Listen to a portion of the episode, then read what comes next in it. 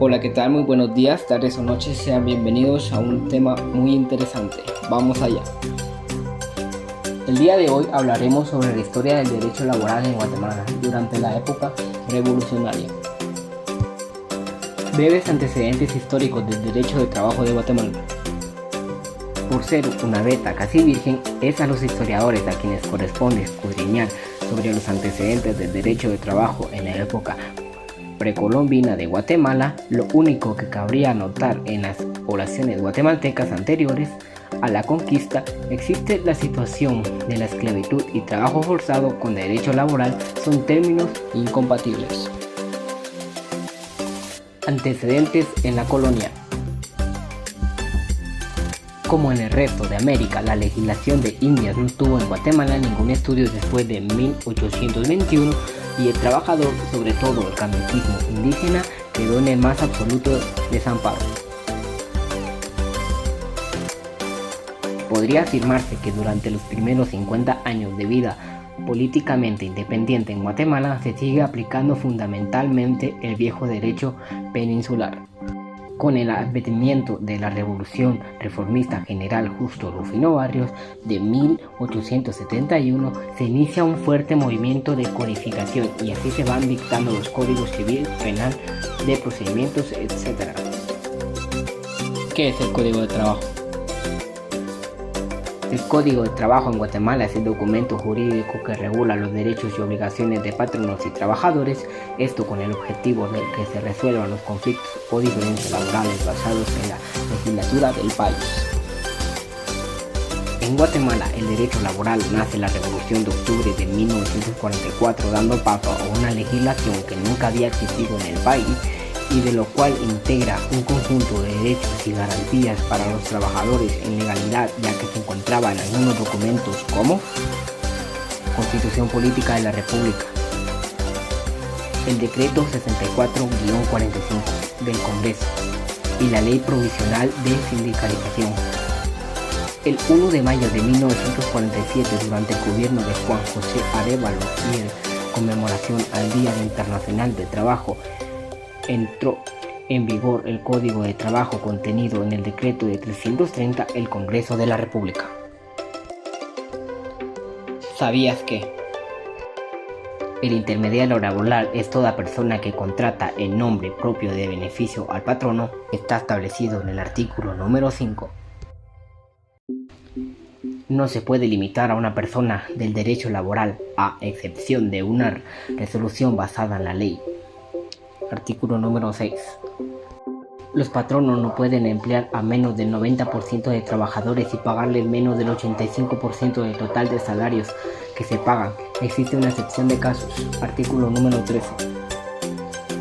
No se puede infringir en ninguna de las disposiciones establecidas en dicha ley. Hay excepción de principios de derecho internacional y tratados. Artículo número 14. ¿Cuál es la historia del derecho laboral en Guatemala? Los 10 años de 1944 a 1954 se refieren a menudo como los 10 años de primavera. En 1944, Juan José Arevalo ganó una victoria arrollada con el programa Socialismo Espiritual. La nueva constitución dio derecho a votar a todos los adultos y programas de Arevalo incluían programas de bienestar, construcción de escuelas y hospitales, un programa de alfabetización y los derechos de trabajadores a tener prestación y hacer huelgas fueron ampliados. Jacob Arbenz, el próximo presidente popular, empezaron a hacer unas reformas agrarias que fueron acciones que amenazaron directamente a las corporaciones norteamericanas que dominaban el panorama político del país.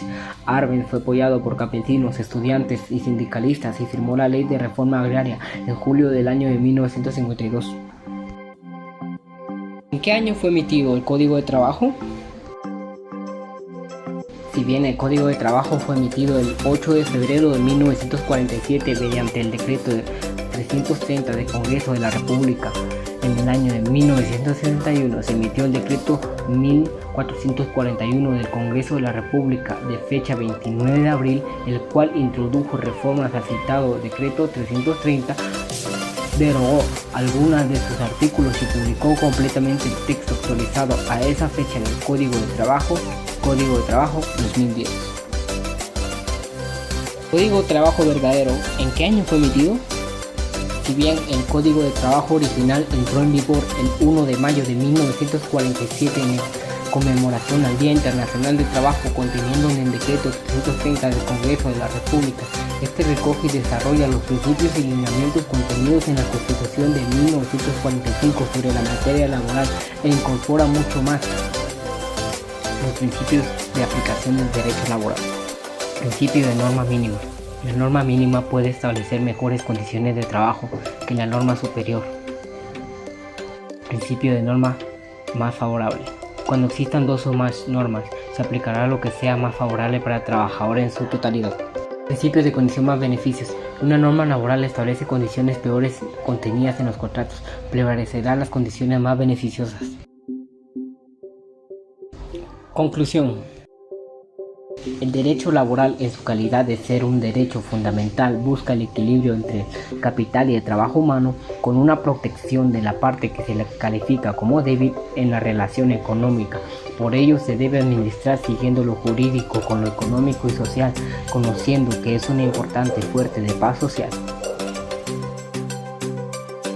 La rigidez de las normas laborales con cargas al trabajo incrementan cada día el trabajo informal también conocido como trabajo negro. Hecho del trabajo en general se ocupa pues del trabajo humano. Este ha sido tradicionalmente dividido en manual o intelectual según utilice preponderadamente materias o símbolos. Espero te haya gustado este episodio. Nos vemos hasta la próxima.